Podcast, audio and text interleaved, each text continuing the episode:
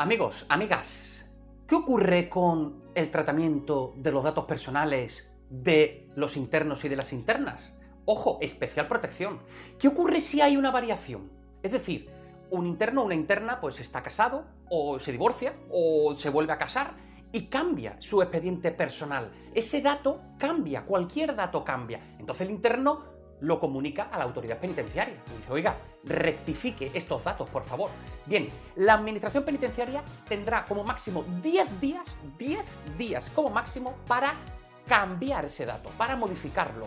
Y después habrá un máximo de dos meses para comunicarle ese cambio al interno.